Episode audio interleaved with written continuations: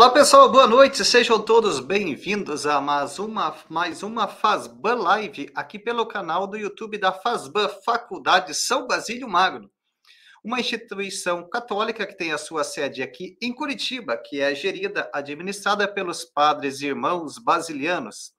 Nós temos uma tradição, uma experiência de mais de 50 anos no ensino e da pesquisa das ciências humanas.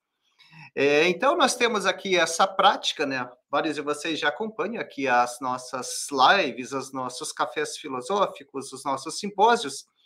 Isso aqui faz parte da missão da Fazban sempre estar proporcionando conteúdos e de maneira gratuita para vocês, para que possam estar sempre atualizados.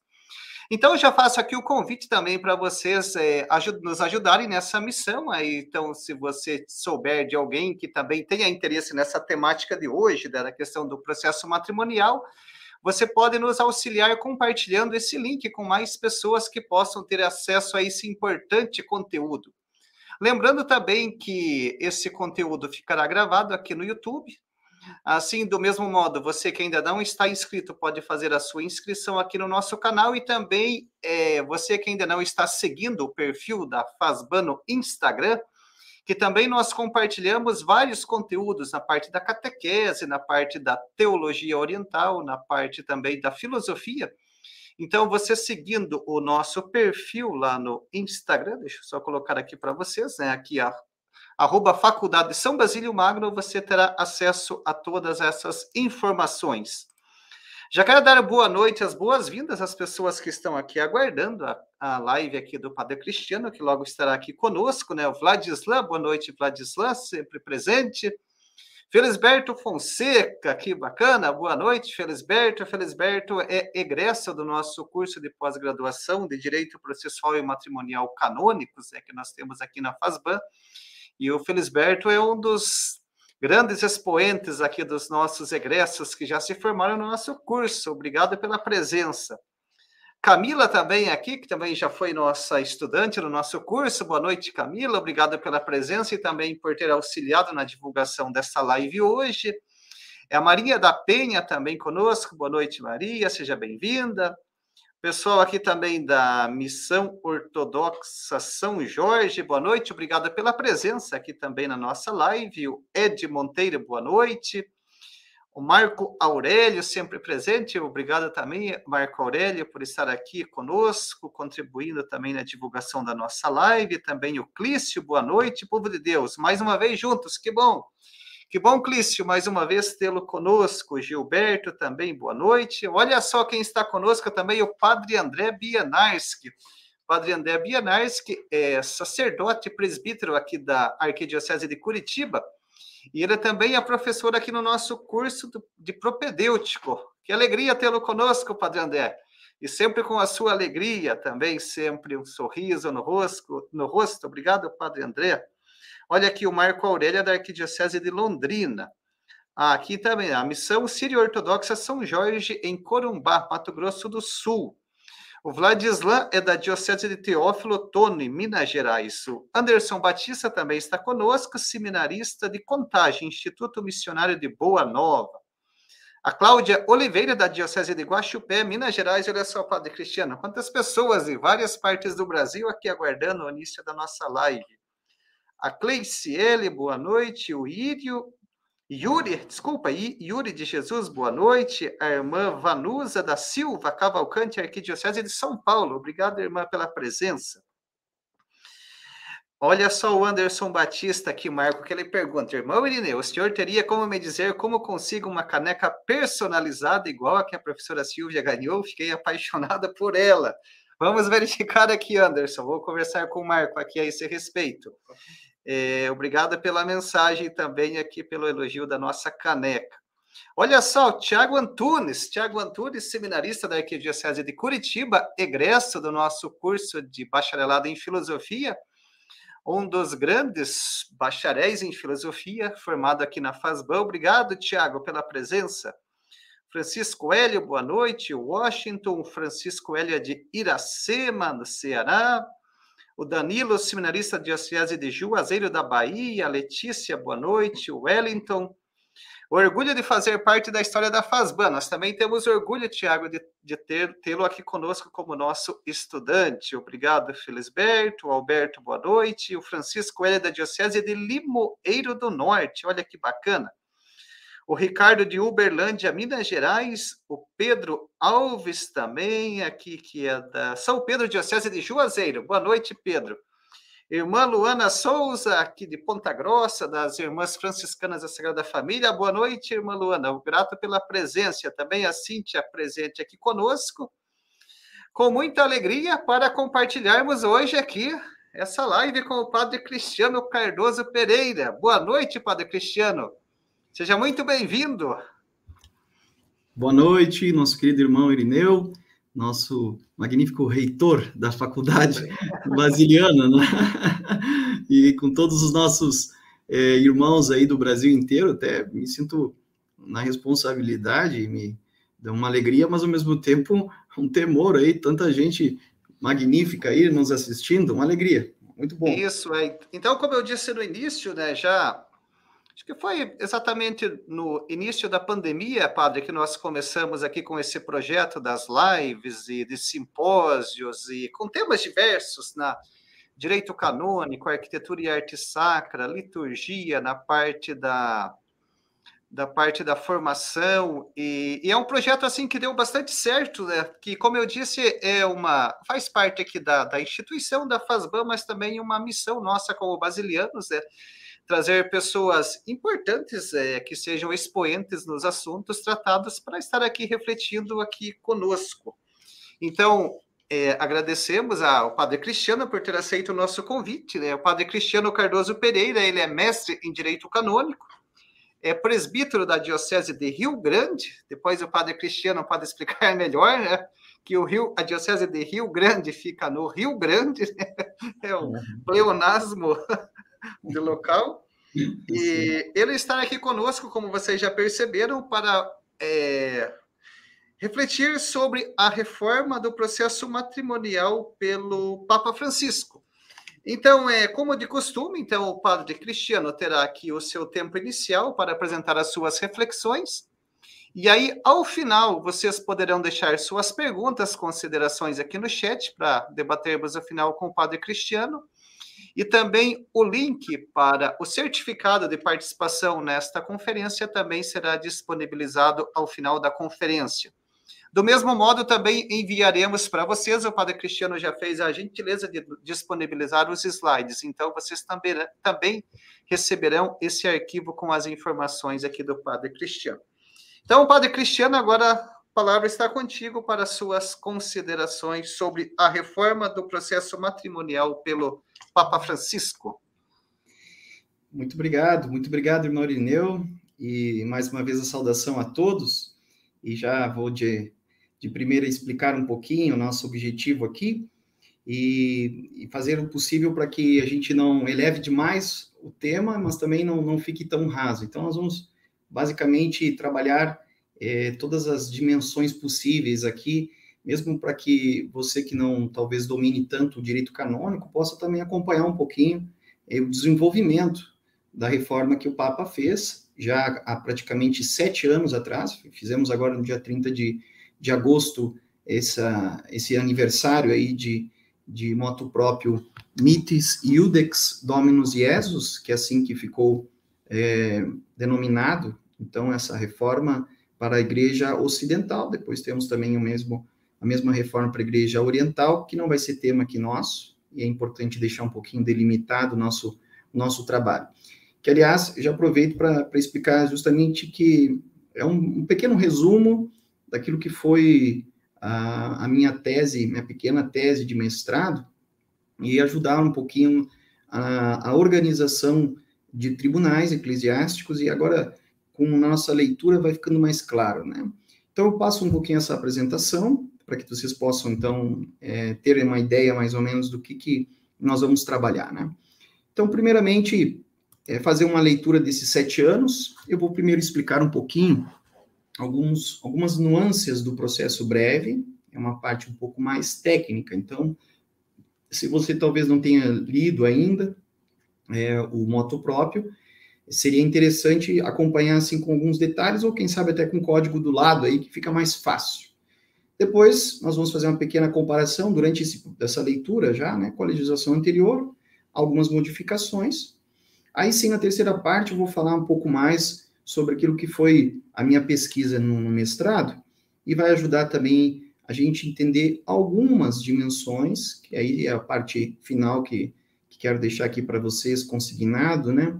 Alguns desafios e perspectivas também depois desses sete anos da, da modificação, da reforma que o Papa fez, é, inaugurando um novo método de juízo, é, um juízo um pouco mais célere, a gente já vai falar sobre isso, e ajudando a igreja no mundo inteiro, então, a, a enfrentar principalmente os processos matrimoniais. Então, também temos que fechar um pouquinho nossos, nosso, dentro do nosso direito canônico, uh, delimitando aqui o, o que, que nós vamos refletir, tá bom? Então, são quatro etapas, nós vamos rapidamente fazer, então, uma análise é, sobre a parte processual, a parte técnica. Primeira coisa que a gente pode colocar para todos é que nós temos basicamente três tipos de processos matrimoniais. Um processo chamado ordinário, que é um processo que basicamente sofreu algumas alterações com, com moto próprio, mas ele, de alguma forma, continua sendo executado da mesma maneira que, que nós fazíamos uh, antes da reforma. Só que aqui não vai ser o tema específico, porque nós queremos falar aquilo que é mais essencial, aquilo que foi as maiores modificações dentro da reforma, tá bem? Depois temos o processo mais breve, esse vai ser o nosso tema, e o processo documental, que, que o moto próprio também trabalhou um pouco, mas não vai ser o nosso, nosso condão aqui, não vai ser exatamente ah, aquilo que gostaria de refletir um pouquinho, até porque é, se a gente estende demais a análise, acaba a gente tendo prejuízos aí para a clareza também do que a gente gostaria de demonstrar, tá bom? Então vamos fazer uma pequena leitura aqui, recordar um pouquinho quais foram as mudanças é, principais, né? Após a reforma, basicamente essas foram as mudanças, houveram outras, existiram outras, mas não quis ressaltar todas para que a gente não se perca naquilo que eu vou propor no final, que é exatamente, então, minha, minha conclusão de curso. Primeira coisa, é, o Papa quis, é, junto com o processo de celeridade, o que significa é, transformar os processos matrimoniais em processos mais rápidos, mais céleres, ele quis enxugar um pouquinho a estrutura que, de, de alguma forma, já vinha sendo refletida, ou seja, é, a igreja já vinha se debruçando, havia pedidos, inclusive, é, dentro do, da, da LEF, que, seria a Lex Ecclesiae Fundamentalis, que era uma tentativa de uma constituição uh, na reforma do Código, é, que abarcava exatamente uma tentativa de eh, mudança processual, tá? E por causa da mudança processual, também uma mudança da organização, da forma como a gente coloca os tribunais e a igreja. Então, as coisas estão interligadas. A sentença, a forma da gente chegar a uma resposta, portanto, de um processo matrimonial, ela exige uma organização, uma organização de um tribunal. Esse tribunal, ele tem as suas constituições. Para quem já fez direito canônico, é mais fácil de recordar um pouquinho como isso funciona, porque o processo, só para voltar um pouquinho, é uma marcha, ou seja, um rito. Ele tem uma marcha, e a gente chama justamente isso de marcha processual, para que todos aqueles envolvidos né, num processo possam receber a, a sua jurisdição, ou seja, possam receber a, a sua justa, o seu justo julgamento da maneira mais é, isonômica, ou seja, mais igual, mais igualitária para todos. Então, para que a gente possa aplicar o um princípio da justiça, que é a virtude da justiça, nós precisamos, então, dar a todas as mesmas condições. Por isso, um processo, por isso, necessidade de fazermos um processo para chegarmos a uma resposta é, mais próxima possível da realidade, tá bom? Então, vejam bem, uh, o que o Papa desejou no primeiro momento era que o processo como é, nós já vamos falar um pouquinho mais detalhado mais à frente, mas só para deixar as, as principais notas aqui das mudanças, era que o Papa desejava que o processo fosse mais rápido. E o processo antes da reforma, ele basicamente Nós vamos depois ver um pouquinho sobre isso na organização judicial nova, né? Como se como ficou mais ou menos orquestrado essa organização, é, constituía de uma necessidade de uma sentença ser duplamente vista, ou seja, revista por um outro órgão que não aquele que julgou inicialmente, aquilo que nós chamávamos de dupla sentença conforme. Então vamos lá. Quando alguém ia lá no tribunal e na, na situação de um falimento de, de matrimônio, ou seja, um matrimônio que faliu, né, por conta de uma série de fatores, mas em busca da, da resposta para com a igreja em relação ao seu próprio matrimônio, ele pedia que a igreja declarasse o que ele acreditava realmente fosse nulo. Então, queria que o matrimônio fosse declarado nulo. Chegando num, num tribunal, o tribunal, então, realizava aquele ato inicial que nós chamamos de libelo, que é onde dá um, um início e começa, portanto, aquilo que eu acabei de falar, uma marcha processual. O que acontecia é que, depois de todo um processo, vindo uma sentença, ela necessariamente, depois de ter sido promulgada, precisava ser revista numa outra instância. E isso era obrigatório. E mais, para que um, matrimônio fosse declarado nulo antes da reforma, era necessário, portanto, que as duas sentenças da primeira instância, ou seja, três juízes que iam lá, julgavam todos os autos do processo, com as provas, testemunhas, os argumentos, a defensoria pública, né, que seria o Ministério Público, que é o defensor do vínculo, as partes, todo mundo falando dentro dos autos. Bom, chegando à conclusão, três juízes declaravam, por exemplo, ou nulidade ou não. Mas quando havia declaração de nulidade, obviamente, ela precisava passar pela segunda instância. Isso acabou com a reforma.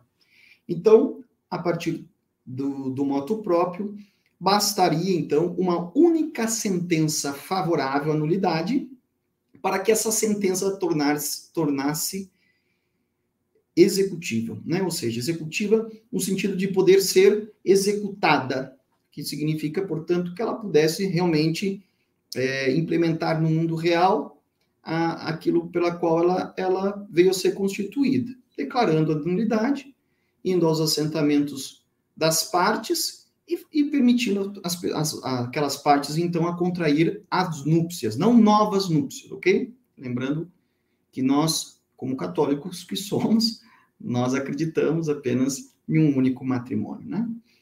E essa é uma das, das, das novidades. Depois, uma outra novidade que é, assustou muito, pelo menos no primeiro momento, quando de 2015 houve essa reforma, é que o juiz poderia, então, se transformar num juiz único, desde que estivesse sobre a responsabilidade do bispo. Aliás, essa também foi uma das, das questões muito bem feitas pelo Papa Francisco, nosso legislador, portanto, é que ele, mais uma vez, voltava a trazer a tônica da necessidade dos bispos de se transformarem, ou, de, ou melhor, de exercerem sua função de juízes. Porque, por fato e pela história, os bispos sempre foram é, juízes, né? por sua própria natureza, sua constituição, por direito divino e eclesiástico.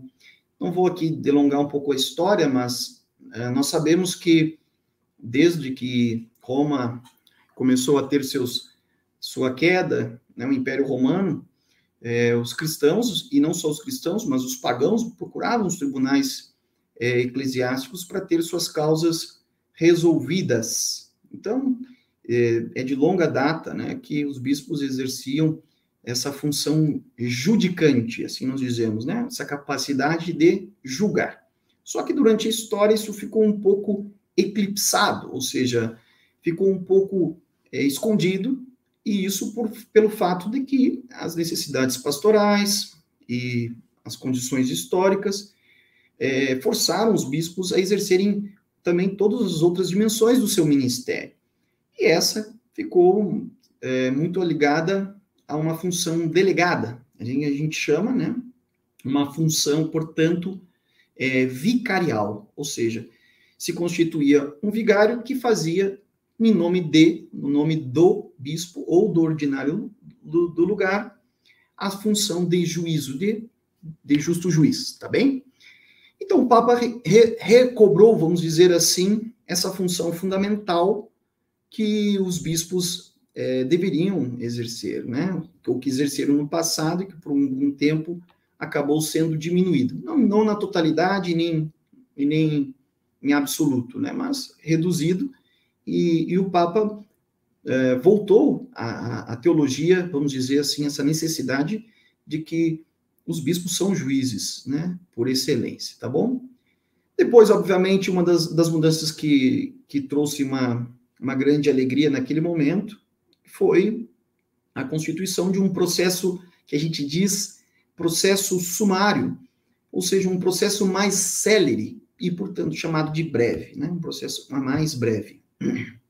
O que mais chamou a atenção desses processos, né, ou da, dessa modificação dos processos, foi exatamente a, a necessidade de. Agora nós vamos ver um pouquinho, né? De termos as partes em comum acordo, e, e isso seria causa suficiente, desde que pedissem na mesma razão, na mesma causa de pedir, com que o processo pudesse ser transformado então nesse rito mais breve e obviamente que há que houvesse então uma uma notória uma, uma clara uh, motivação para pedir esta nulidade. Nós já vamos falar um pouquinho sobre isso mais tecnicamente, tá bem?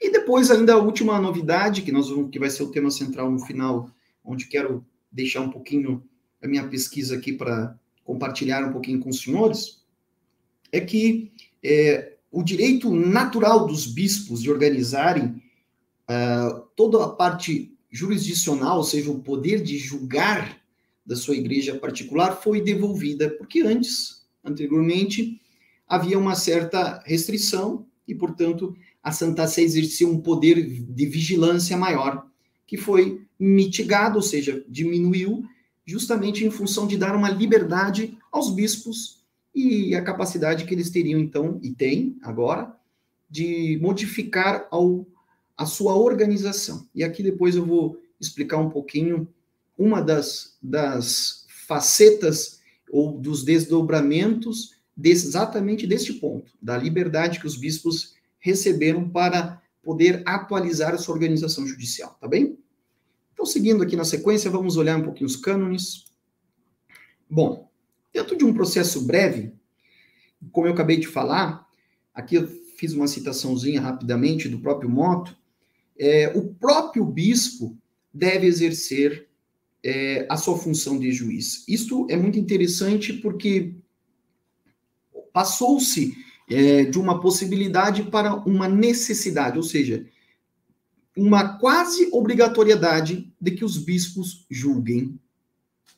Julguem Quais os processos? Os processos mais breves, justamente por serem é, de fácil visualização, né, da nulidade ser muito clara para as pessoas, assim como para, para, para os próprios juízes ou aqueles que vão exercer o direito ali, como para as partes, então ficaria muito mais fácil para o bispo que pudesse exercer sua função como juiz.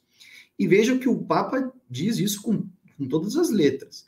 Não delegue por inteiro os encargos judici judiciários, né? Então, a função, o trabalho judiciário precisa ser exercido pelos bispos. Depois, no final, nós vamos fazer um comentário sobre exatamente esse ponto, porque nós sabemos que isso nem sempre é, não foi acolhido da mesma forma como uh, a gente imaginava, e nós temos vários exemplos para falar sobre este tema. Como é que acontece, portanto, então, um processo breve? Mas, basicamente, vamos resumir eh, rapidamente, né? Acontece da seguinte forma: uma fase, primeiro, introdutória, né? Que o próprio bispo diocesano ele tem essa capacidade, tem essa competência para julgar as nulidades matrimoniais, tá bem? E ele precisa basicamente de dois únicos requisitos para que um processo possa ser transformado num rito breve.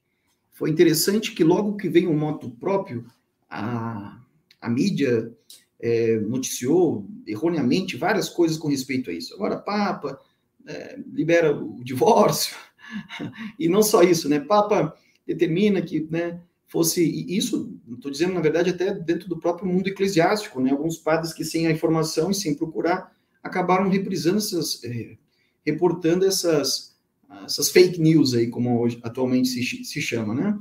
é, como se fosse indiscriminadamente e todos os processos passariam a ser muito mais rápidos. Não. O processo rápido, chamado assim, processo sumário e, e breve, ele precisa ter dois requisitos, sem os quais ele não poderá ser exercido. Então, se um processo não, não entrar dentro desses dois requisitos aqui, que nós vamos falar agora aqui, está aqui na tela, não é permitido que o processo seja breve, ou seja, ele vai ser julgado, mas vai ser julgado no modo ordinário, tá bem? Na forma ordinária, que existe uma série de outras modalidades que eu não vou entrar para nós não nos estendermos. Mas, resumindo, quais são os dois critérios para que um processo possa ser breve e, portanto, ser julgado pelo bispo ou aquele que faz as vezes de, né, do bispo? Primeiro, que a petição, ou seja, o pedido que as partes vão fazer, elas tenham ambos os cônjuges, tá bem? Ou é, ambos os cônjuges de comum acordo no consentimento daquilo que eles vão pedir, tá bem? Então precisa ter os dois assinando a petição inicial, concordando com a mesma matéria que se pede a nulidade, tá bem? Não pode haver, portanto, entre os cônjuges cônjuges aquilo que a gente diz de litígio. Não pode haver um litígio entre eles, porque senão um processo acaba se transformando num processo delongado e vai precisar ser reduzido ou transformado num outro rito, que é o rito ordinário. Então não pode haver isso, as partes têm que estar de comum acordo, ok? É, depois, a outra questão é que houver circunstâncias e fatos de pessoas apoiados em testemunhas ou documentos que não exijam uma acurada discussão ou investigação e, portanto, torne evidente a nulidade. Então, tem que ser uma nulidade muito mais evidente. Quando há aquilo que a gente chama de dilação de provas, ou seja, quando as provas são muito complexas, exigem perícias, seja psiquiátricas ou, ou de qualquer outra natureza, então, infelizmente, não podem ser apreciadas nessa modalidade é, do rito breve, precisa se transformar, portanto, no rito ordinário. Quem que vai dizer isso? Padre, nós podemos perguntar.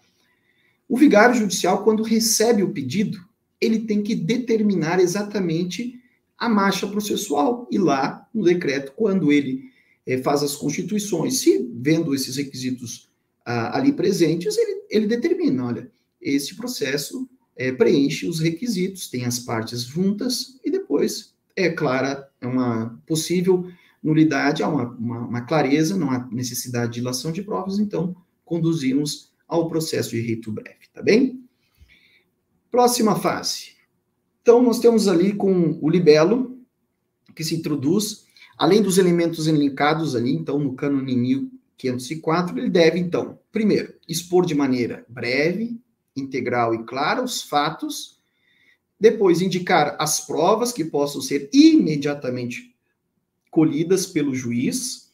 E depois, exibir em anexo os documentos que se baseia a petição. Então, a necessidade das pessoas entenderem também, e depois a pastoral judiciária ajudar nisso, a que essa documentação chegue junto com o libelo, para que a gente não dilate mais o tempo. Né? As pessoas às vezes reclamam muito com relação ao tempo dos tribunais, e é verdade, dependendo dos lugares são realmente tempos é, muito delongados, né? E pelo volume de trabalho normalmente, mas há também muitas vezes contribuição das partes, né? Ou seja, aqueles que deveriam ir ao tribunal com, com sua documentação acabam tendo problemas, dificuldades, né? enfim, né? pela, pela pressa da vida, acabam não, não introduzindo os necessários documentos. Isso tudo pode acabar prejudicando. Depois, nós temos ainda, uh, segundo o vigário judicial, dentro do decreto com que determina a fórmula da dúvida, nomeando lá então o instrutor e o assessor. Isso é interessante porque é, essa ajuda, é, como instrutor e assessor, é de suma importância aos bispos, né? Então, o bispo ele tem um poder, realmente, o Papa recordou, um poder hum, é, próprio de juízo, mas ele não pode exercer muitas vezes esse juízo sem o devido auxílio. Então, ele precisa de um assessor, um instrutor, que preferencialmente seja exatamente pessoa é, ligada à área do direito, que possa ajudar a coleta de provas e fazer exatamente na, na oitiva de testemunhas, e onde a gente faz audiência única, a melhor forma possível para apresentar ao bispo as provas necessárias para convencê-lo, né? Porque é isso que um juiz precisa ser, convencido de que aquele juízo é, é, é exatamente o que, que deve ser determinado, né? Seja pela unidade ou não, tá bem? Aqui há um prazo interessante que o Papa colocou, mas é preciso entender que esse prazo não é peripitório, ou seja, é, 30 dias é, seria é, o prazo, vamos dizer, justo ou razoável. Mas, como eu vou demonstrar, existem várias coisas na lei que, infelizmente, na prática não se, não se percebe, né? Isso porque é um, é um volume de trabalho, infelizmente, como sabemos, muito elevado, né? Mas é, esse é, é o pedido, né? Para que não, não ultrapasse 30 dias para que todos possam participar da LID, né? Mas isso aqui tem uma série de fatores que possam vir a contribuir para isso ser um prazo bem maior, tá bom? O instrutor, na medida do possível, então deve recolher as provas numa única sessão. Isso também é uma novidade, né? De alguma forma, não que antes não pudesse ser exercida, mas é, não se não se permitia exatamente é, a cariação, é, a presença, vamos dizer, na mesmo ambiente das testemunhas, justamente para não haver aquilo que a gente chama de vício, é, vício no, no, no, trato das testemunhas, né? Que elas não fossem coagidas e uma série de coisas, né? Aqui, a ideia é justamente pelo fato de que as partes estão de comum acordo, não há um litígio, então não, haria, não haveria um problema. Então, um juiz, chamado juiz instrutor, ou instrutor da causa, que vai recolher para apresentar ao bispo ou aquele que faz, às vezes, do juiz monocrático as provas, ele pode, numa única sessão, então, é, apresentar. Mais uma vez aparece um prazozinho aqui, que na grande maioria dos casos, sabemos nós, e não é, não, não, não ocorre na realidade, né? Então, 15 dias é o prazo para apresentação, então, para fixar o prazo de 15 dias para apresentação das observações em favor do vínculo e alegações das partes, caso houver, tá bem? Tem um prazozinho para resposta. Depois, dado isso, recolhido isso, já vamos logo para a fase decisória. Estou pulando algumas etapazinhas aqui, mas apenas para a gente entender como que a gente chega na decisão e depois o que mais importante que quero falar é a parte seguinte da decisão. Então, depois recebidos os autos, o bispo diocesano, veja que assim que o módulo próprio trabalha, nós vamos falar depois sobre as exceções, né? Depois de consultar o instrutor e o assessor, avaliadas as observações do defensor do vínculo, que tem que vir à baila, assim que a gente diz, ele tem que vir aos autos para uh, participar com outra parte, porque, é, infelizmente, eu já vou falar sobre isso, essa figura do defensor do vínculo, em alguns casos isso ficou, ficou muito mal é, desenvolvido, e depois eu vou falar porque exatamente isso a, a, aquilo que gostaria de trabalhar, na, na, na, que trabalhei na tese, que gostaria de dar continuidade até nas minhas pesquisas, mas o defensor do vínculo respondendo dentro dos autos, então, se precisar, se houver alegações das partes, então se chega à certeza moral sobre a nulidade do matrimônio. E ali, então, ele deve emanar a sentença. Caso contrário, então, por exemplo, pode acontecer, e eu já vou dar um exemplo agora aqui, apesar de não gostar muito da casuística, porque ela é infinita, mas é, caso contrário, é, vendo que falta elementos é, ou necessidade de dilação probatória, né? Às vezes o problema é outro, ou assim por diante. Então, pode ser transformado, reduzido, por assim dizer, ou transformado o processo de um processo breve para um ordinário. Isso muitas vezes é importante a gente recordar para as pessoas que as pessoas têm uma pressa imensa. Elas vão ao tribunal e, e, e querem solução. Óbvio, claro, é uma necessidade, a vida precisa seguir e a fé, dependendo exatamente de uma apreciação tão importante, é, carece realmente de uma, de uma pressa, de uma celeridade. Mas é, muitas vezes o tiro sai pela culatra, porque imagina passar pelo processo no rito breve e depois visualizar que faltavam os elementos, então ser transformado num rito ordinário. Logo que eu cheguei dos meus estudos, quando eu cheguei de Roma, me foi passado um, um processo para uma análise que foi exatamente esse caso. Foi o primeiro processo é, que o bispo me pediu para olhar, e olha que coisa, né? Às vezes é, são erros que, que precisam ser avaliados, e por isso a necessidade de nós termos aí um Ministério Público forte. Porque se ninguém percebe-se da, de, de, dos elementos fundamentais, pode que um processo desse seja mal executado. Né? Por isso a importância também é, da, da, do contraditório, né? a necessidade que nós temos dentro de um processo de haver o contraditório bem exercido.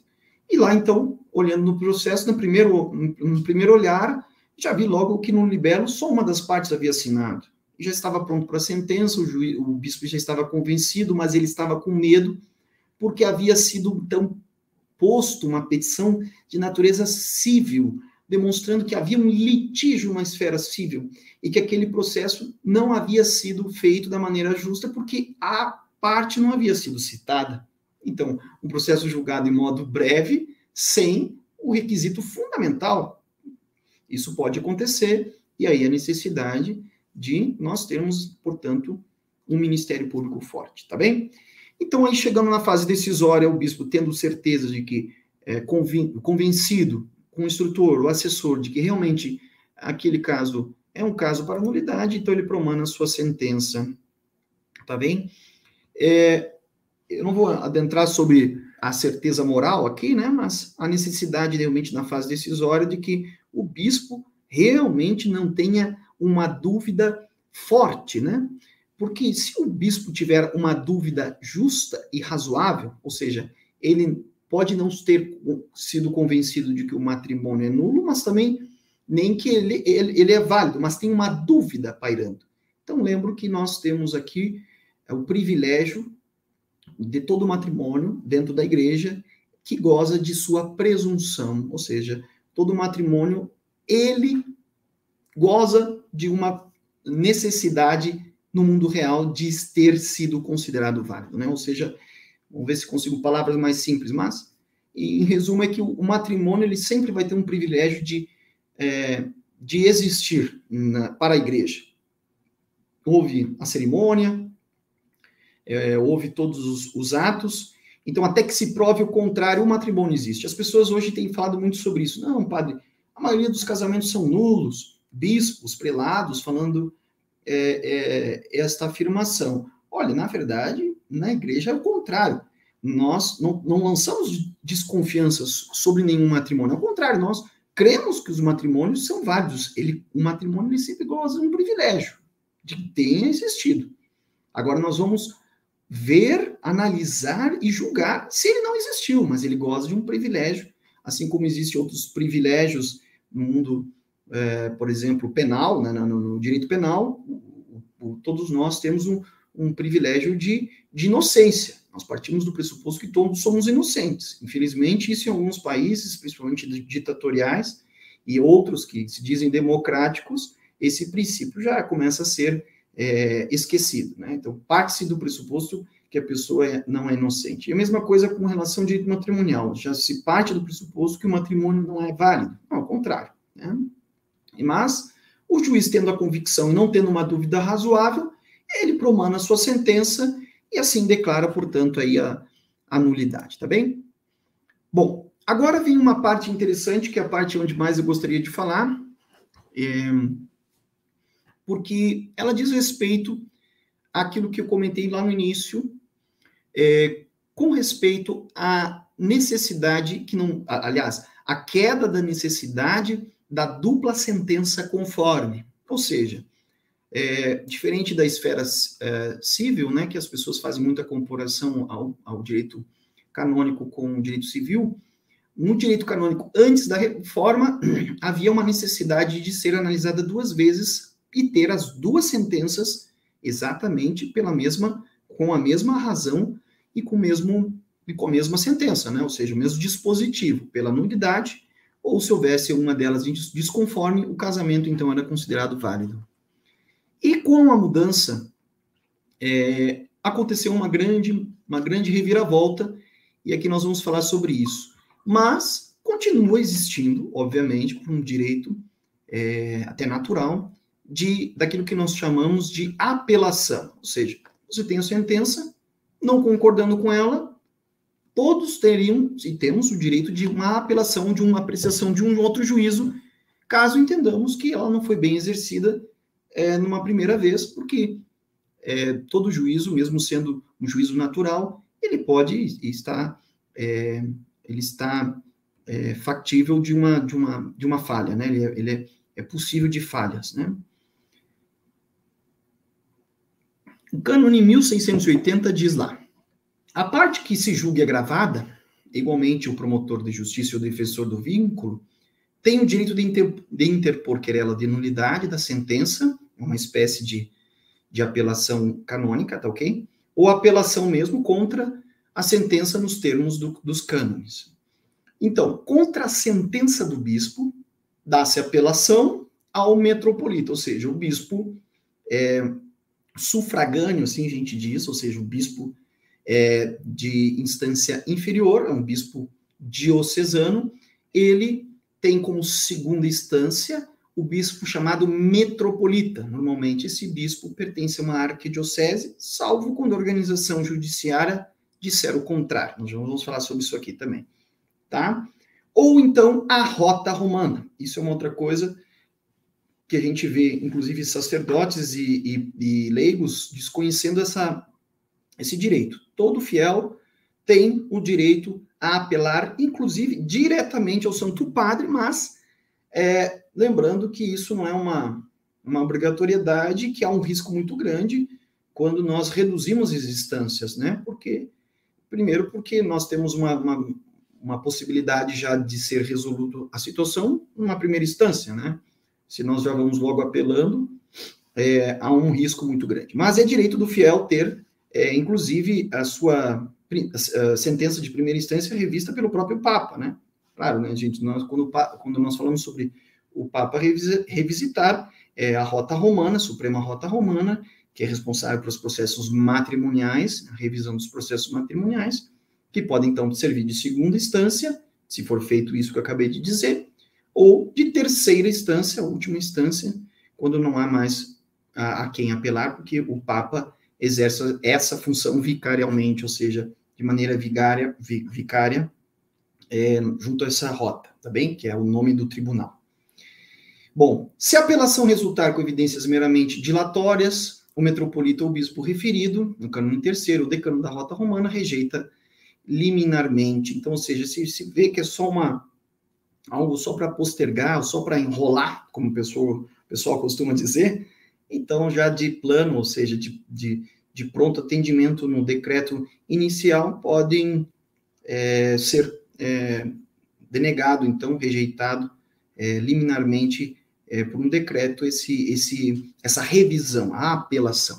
Agora vejam que interessante o que, que nós vamos falar aqui. Tá? Chegado nesse ponto, eu, eu vou colocar aqui um pouquinho aquilo que foi objeto da minha tese de mestrado, e exatamente alguns pontos interessantes que, durante os estudos que fiz, foram surgindo da leitura da, da, da, reformulação que o Papa fez, da reforma que o Papa fez, tá bem? E aqui, você pode ver pelo título aqui, é mais ou menos, eu, eu modifiquei algumas coisas aqui, não é bem exato o título, mas é uma factível aplicação do princípio do juízo monocrático nos processos matrimoniais canônicos após a reforma. Para que a gente entenda o que eu quis propor, a gente vai precisar fazer uma apreciação da organização judiciária a partir da reforma.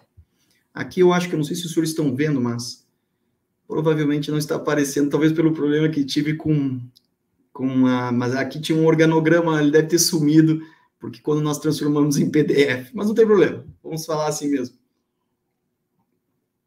Aqui a gente precisa entender o seguinte. Então, nós temos, dentro de um processo matrimonial, é, pelo menos uma apreciação de um colégio de três é, juízes, tá ok? Com a reforma do Papa, isso também aconteceu, né? Lá, na, lá no início eu coloquei que havia uma mudança sobre os juízos, pelo menos um presbítero e o restante pode ser exercido por leigos, desde que devidamente nomeados pelo bispo, pelo ordinário, ou por aquilo que nós chamamos de moderador do tribunal, tá bem? Então, o que, que acontece? Na primeira instância, em vias de regra, num processo ordinário, é três juízes que julgam, ok? No processo breve, então nós passamos de três juízes para um juízo monocrático, que é o próprio bispo por excelência. Se o bispo não não se achar prudente em, na apreciação das causas, que, ou seja, se ele não achar prudente que seja ele o juízo monocrático, ele pode delegar sim para que o outro faça as vezes dele, tá bem?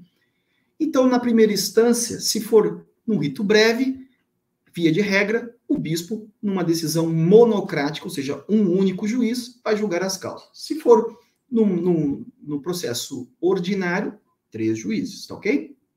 Isso em via de regra.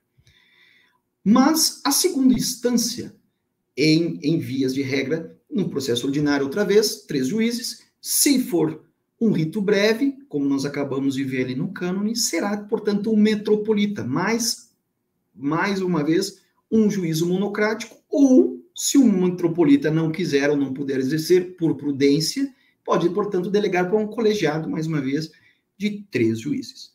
Mas, em vias de regra, portanto, o rito breve, na primeira instância, vai ser sempre monocrático. Entendido? Primeira instância, um juiz, que normalmente é o bispo que exerce. Agora vem algo muito interessante, por quê? Porque, dado essa, essa, essa leitura, nós sabemos que é, o bispo é, exerce essa função de uma maneira vicarial, mas a necessidade que o Papa viu quando quis fazer a mudança, de que processos que se alongavam durante muitos anos, às vezes 10, 12, casos até de 15 anos ou mais, é, não, não poderiam mais acontecer, né? Porque era muito tempo, uma pessoa, às vezes até acontecia casos de falecer, sem ouvir o seu direito ser é, determinado pela igreja, né? Não era muito, muito comum que fosse nesse prazo que eu acabei de citar, mas existiam processos assim coisa que hoje já não vemos tanto, justamente por essa necessidade que o Papa colocou de que os processos fossem mais céleres, ou seja, mais velozes na sua apreciação. Por isso ele reduziu, portanto, essas burocracias, coletas de prova, para colocar naqueles processos bem claros, o, o, o, onde, onde era nítido a nulidade, a apreciação mais rápida possível, tá bem? Diante desse princípio da celeridade, que também tinha outros princípios que, que se uniam a esses princípios, como, por exemplo, a proximidade com as partes. Não pode, por exemplo, vou dar um exemplo aqui, né? Alguém lá numa diocese lá no interior é, longínquo da Amazônia, por exemplo, é, ter que ter a sua causa julgada, sei lá, né, na capital, por exemplo, lá em Manaus, né? Dadas as circunstâncias, a sua diocese, é, de alguma forma, deveria fornecer essa capacidade. Teria que ter é, juristas, teria que ter sacerdotes ou leigos preparados para exercer essa função. Então, para ajudar justamente com que os processos também não se delongassem por uma questão né, geográfica, física, né? Então, o princípio da celeridade e da proximidade das partes exerceram nos bispos um direito que lá no moto próprio foi é, proposto como um direito agora mais eh, claro, um direito claro de organização judiciária. Então vamos lá. Antigamente, para você montar um tribunal, você teria que, portanto, é, fazer um pedido à Santa Sé, propondo exatamente quem, como a organização seria feita, e a Santa Sé faria uma aprovação. Com a reforma, não existe mais essa aprovação, porque o Papa queria justamente que cada bispo exercesse essa função, inclusive de organizar sua própria, a sua própria, seu próprio tribunal. E por isso, então, passou-se a exigir apenas uma comunicação, tá? Ou seja, uma, uma chancela, bem? E aí, é, nós ah, recebemos, vamos dizer assim, do Papa, um, um, um certo relaxamento nas exigências para a organização dos tribunais. E isso, de alguma forma, como era querido pelo Papa que os bispos exercessem esse juízo monocrático pessoalmente, fez com que o, o, os processos se acavalassem ou seja, se acumulassem, mesmo que não fosse a intenção. Aliás, a intenção era que os processos não se acavalassem. Mas isso aconteceu, posso, podemos dar vários exemplos aqui de, de grandes arquidioceses, não veio o caso citá-las, mas a gente, em contato com outros canonistas, sabe disso. Então, uh, e também pelas notícias da mídia, então, todo mundo acorreu ao tribunal querendo que seu processo fosse exercido daquela maneira ali, um rito breve. E isso aumentou o fluxo, aumentou o número de processos de uma maneira impressionante. Naqueles primeiros momentos ali, naquele, naquele 2015, 2016 e até 2017, houve um, um crescimento muito grande. E até hoje existem tribunais que, não sabendo disso que agora vou colocar, têm tido um, estão com um volume ainda muito grande de processos e não conseguiram julgar processos que vieram para serem ritos breves desde aquele período da reforma. Então, nós estamos há sete anos da reforma e existem muitos casos como esse. E o que, que nós percebemos? Na verdade, um grande professor da faculdade eh, de Direito da Pontifícia Universidade da Santa Cruz, em Roma, é, vendo a mentalidade do Papa, a vontade do Papa de que esses processos fossem mais breves, e vendo a mentalidade também, ou seja, a ideia da reforma, do dispositivo, é, conseguiu visualizar exatamente isso que nós propomos é, aqui na, na, nossa te, na, nossa, na nossa tese de mestrado, que foi com a ajuda dele que nós chegamos a essa conclusão. De que, dadas as circunstâncias, um bispo que tem, então, uma vontade de fazer com que o seu tribunal fosse é, que o seu tribunal fosse organizado de uma maneira mais veloz, ele poderia utilizar vários juízes, né, que antes formavam turnos para julgar processos ordinários, em juízes monocráticos para julgar vicarialmente, ou seja, de uma maneira delegada, esses processos em rito breve que ele pessoalmente deveria exercer. Então, é por uma liberdade e por uma decisão própria, o bispo poderia transformar vários turnos, ou seja, vários colegiados de, de, de, de sacerdotes ou leigos, em juízos monocráticos, em juízos únicos. Isso, claro, como eu digo aqui, é dado uma necessidade. Então eu leio aqui essa partezinha que eu coloquei aqui, faz parte, inclusive, da conclusão da, da minha tese, que diz isso. O princípio que derivam da boa aplicação da justiça, como a celeridade e a proximidade com as partes, permitem os bispos moderadores uma interpretação mais flexível e condizente com a realidade na qual sua igreja ou tribunal está submetido. Assim, o uso do juízo monocrático não deve ser entendido como exceção, como se fosse uma rácio secundária da reforma, porque a intenção do Papa não foi transformar é, o juízo monocrático numa exceção à regra, mas ao contrário. Mas como está presente nos critérios fundamentais da mesma, pode ser utilizada de maneira estável e frequente, mesmo com. Opa, perdão. Mesmo com, com uma maneira temporariamente transitória, que aqui ficou um pouquinho em cima de onde eu estou ali, que tem, um, tem uma, um pequeno dizer ali que não consigo ler exatamente, mas de uma maneira transitória, temporária, para que os processos breves, os processos em rito breve pudessem ser julgados de uma maneira mais célere, né? Terminado esse, esse período, por exemplo, aí voltaria ao modo, vamos dizer assim, é, comum, né? Ou seja, o bispo voltaria a julgar pessoalmente, se fosse no modo ordinário, inclusive, uma maneira é, colegiada, tá bem?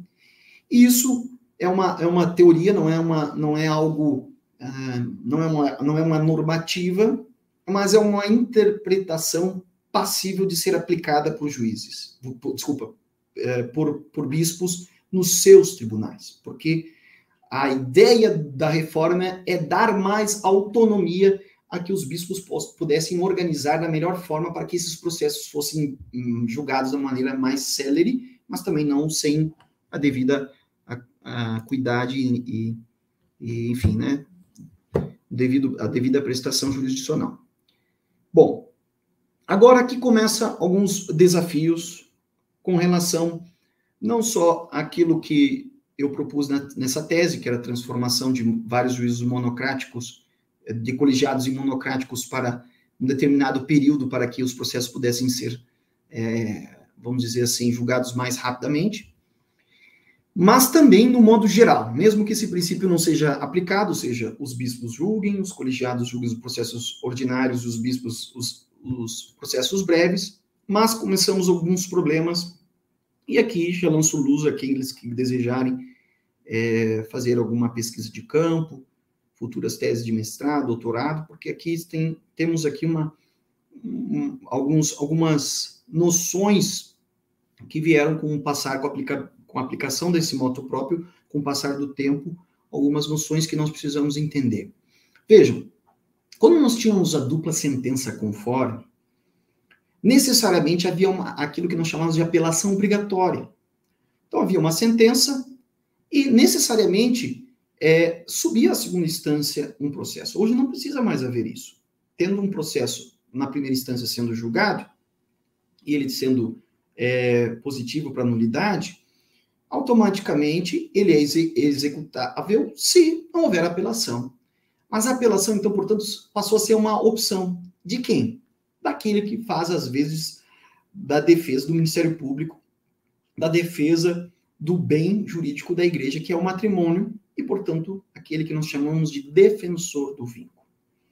Então, resumindo, o, o, o moto próprio ficou muito bem, muito bem feito em algumas coisas, porém, nessa área, infelizmente, ficou muito solto. Há um problema muito sério, porque nós valorizamos a celeridade, mas não percebemos que os ministérios públicos, nós, nós olhamos para, vamos dizer assim, para a esfera civil e vimos que lá existe um, normalmente essa mesma organização. Na primeira instância, um juízo único, monocrático, segunda instância, colegiado, terceira instância, colegiado e assim por diante. E fomos tentar uh, fazer essa mesma aplicação dentro da igreja que havia, que tinha uma outra tradição, realmente um pouco mais burocrática, mas não percebemos que ali faltou o fortalecimento do Ministério Público em várias questões. E lá na minha tese eu lanço justamente é, é, questionamentos. Porque, por exemplo, a nomeação hoje do Ministério Público é feita da mesma forma, o defensor do vínculo é feito uma nomeação dentro de um quadro é, que inclusive pode ser lei, né? É, dentro de um quadro de, de pessoas que têm um mestrado, portanto, ou seja, pessoas com notória, notório conhecimento canônico, mas é feito de uma maneira muito, muito direta. Então, não há, portanto, aquilo que nós visualizamos na esfera civil, é, uma autonomia. Nós não vemos a mesma autonomia. Esse é o primeiro problema. Depois, nós não vemos a, a mesma capacidade é, de organização do Ministério Público que existe na esfera civil dentro da esfera canônica, dentro do mundo eclesiástico. E aí, o Ministério Público pode, por uma série de fatores, é, não receber a ajuda necessária para fazer sua, o seu, seu trabalho. Né? Em alguns tribunais, inclusive, há uma, uma confusão, de certo modo, não é que é uma confusão, mas é uma possibilidade de que muitas vezes o defensor do vínculo, em outras, outros momentos, exerce função de juiz. Mas não no mesmo processo, né, gente? Por favor. Mas uh, pela carência de pessoas formadas na área, então, em certos processos atuando como juiz, em certos processos atuando como, como defensor. Alguém pode dizer assim: olha, mas uh, em busca da verdade objetiva, isso não faz mal, porque a verdade ela é, né, ela é querida, desejada por todos, né? Mas, como eu disse, exatamente partindo do pressuposto da fortalecimento da, do, do, contraditório, o Ministério Público não foi trabalhado no, moto próprio. Então, se esqueceu, né? se, se deixou a parte, vamos dizer assim, é, já que nós queríamos realmente fazer com que o processo fosse mais célere e a semelhança do mundo civil, nós precisávamos ter tido esses outros elementos também bem trabalhados no processo. É, isso é uma sugestão, né? E nós precisaríamos realmente ter uma independência maior, uma liberdade de atuação maior do defensor do vínculo, para que nós jamais permitamos pudéssemos permitir, e não queremos, né, obviamente, que nenhuma atuação processual possa ser é, configurada como, é, vamos dizer, um divórcio consensual. Né? Não é isso o nosso objetivo, não é isso que o processo deve ser. Né?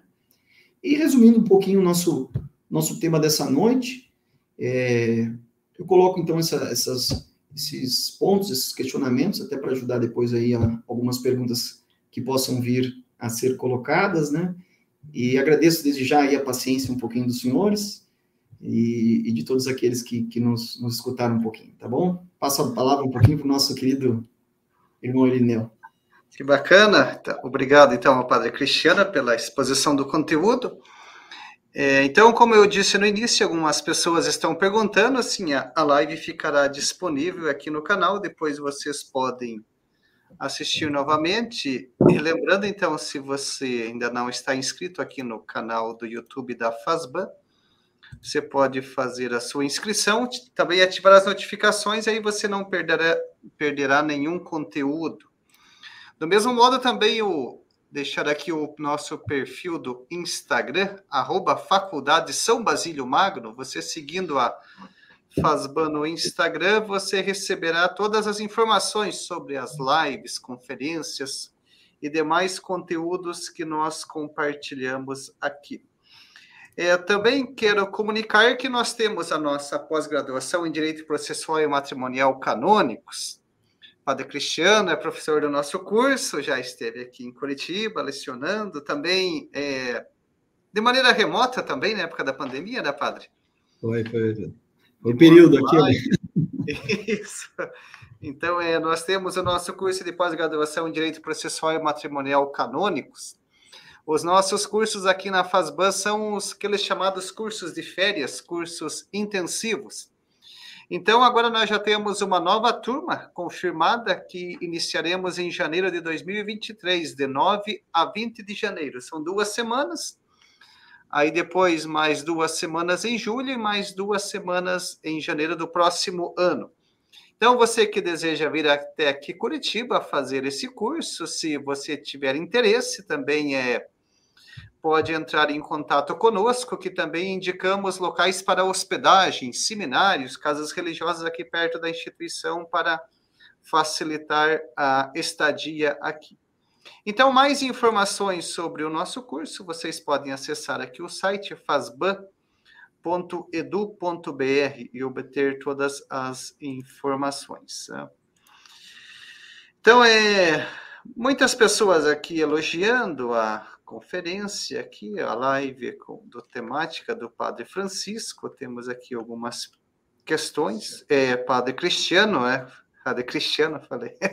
Então, aqui tem a irmã Luana fez a seguinte pergunta: Além do direito canônico, quais são os principais documentos para aprofundamento do processo matrimonial? Existem outras bibliografias na língua portuguesa? Parabéns pela conferência, Padre. Muito obrigado. A gente agradece a irmã Luana, né? Luana? Isso. Então, irmã Luana, nós temos sim uma biografia. É, eu posso lhe dizer assim, sempre que os meus alunos sofre um pouquinho comigo no, na pós-graduação aqui na FASBAN. Eu digo sofrer no bom sentido, né? Porque é. É, o estudo é, é, a arte do sofrer. a arte do sofrer é o estudo, né? Não tem o que fazer, né? Mas eu sempre falo da, das coisas bonitas e as coisas difíceis.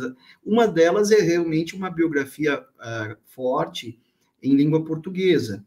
Eu reconheço que a grande parte do trabalho é, que nós temos no direito canônico, é, ele é bem, bem melhor é, apreciado na língua italiana. Então, basicamente, se você tem capacidade de ler em italiano, você tem uma biografia bem mais, bem mais profunda.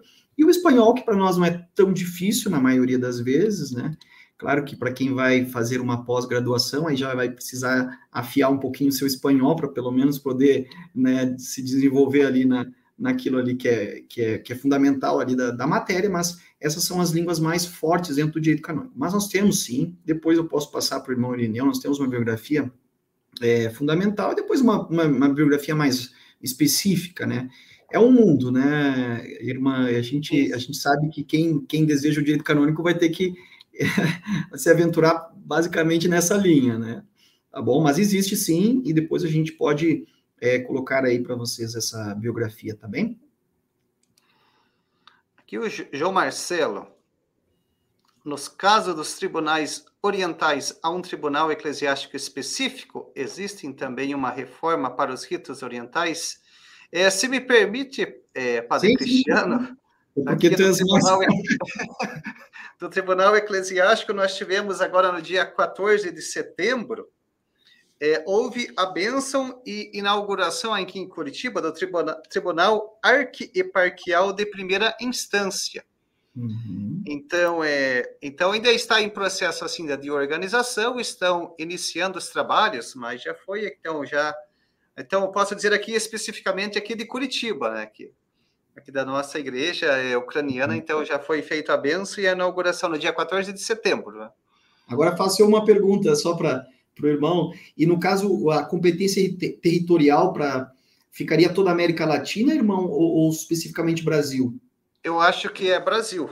Brasil, tá ok. Uhum. Brasil, deve ter, como tem Argentina, uh, deve ter algum outro tribunal algo assim, é. né? É, eparquia, na verdade, é, são, são distintas, né?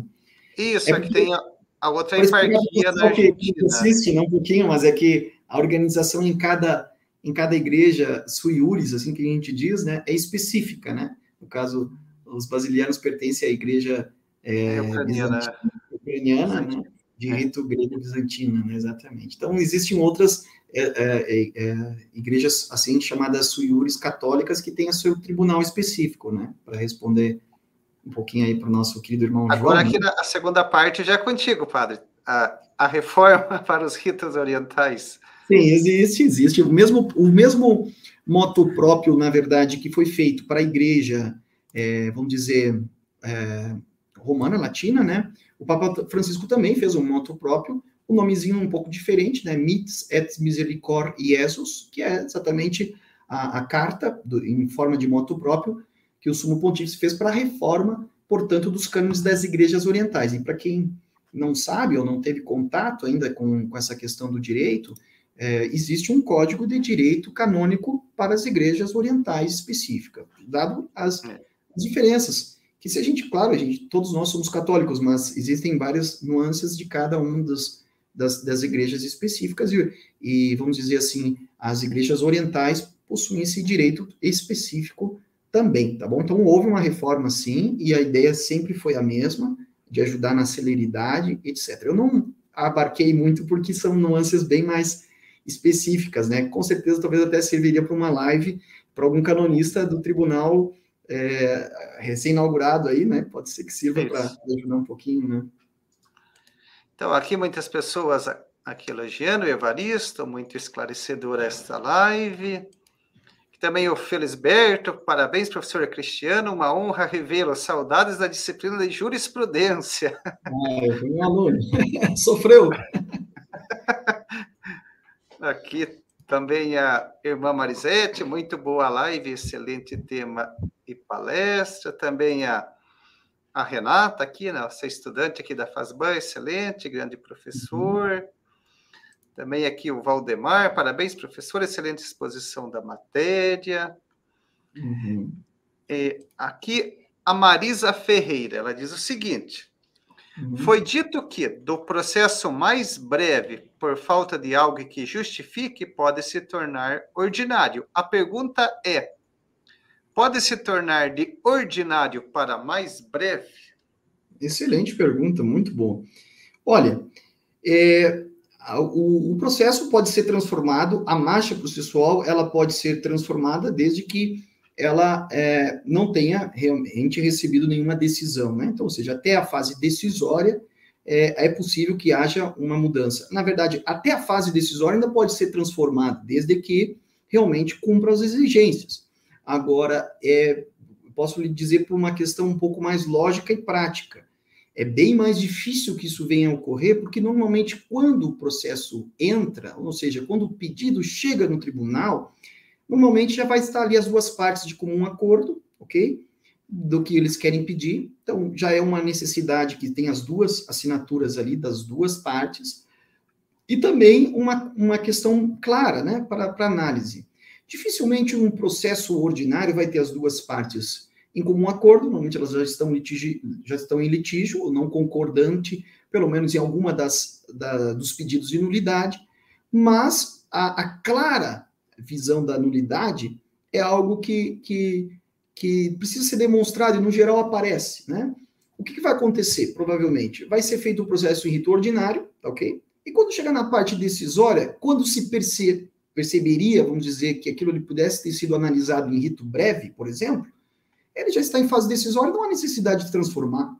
Então, por uma questão lógica e prática, isso dificilmente viria a acontecer, mas quem deve fazer essa apreciação é o vigário judicial quando recebe os autos, quando recebe, na verdade, aquela peça inicial que a gente chama de libelo, ele recebe e analisa esses requisitos. Tendo requisito, automaticamente ele envia para o rito breve. Se alguém não satisfeito estiver, naquele, daquela decisão, daquele decreto, pode fazer já um pedido de, de, de reconsideração para que possa se transformar num rito breve e assim ficar mais rápido. Tá bem? Não sei se expliquei. Tiago, a Tiago elogiando, excelente, Padre Cristiano, também aqui a Maria da Penha, excelente exposição, parabéns ao Padre Cristiano e à FASBAN por proporcionar esse momento, obrigado a você, Maria da Penha. Aqui uma perguntinha bem pontual do Luiz Antônio. O matrimônio entre um batizado e um não batizado é um sacramento? Sim, nós, nós consideramos, pode ser sim. Agora, é interessante essa pergunta, porque isso pode ser realmente uma causa de nulidade, né? Porque quando um católico Agora nós vamos, vamos um pouquinho no direito material, né? Nosso, nosso tema aqui era processual e organização judiciária, mas aqui ah. diz respeito ao direito material. E é interessante isso, que quando a gente dá a matéria de jurisprudência, né,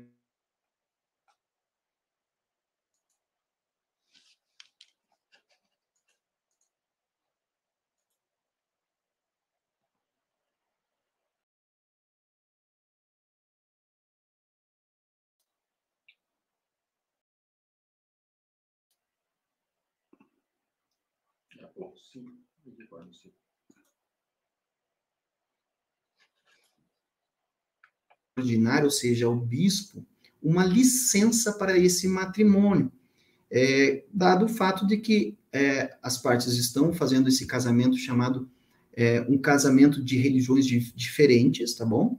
É, e precisariam então dessa licença para que não ocorra depois das, da, dos filhos é, e aquele vínculo matrimonial é, fique sem a, a, educação da parte católica, né?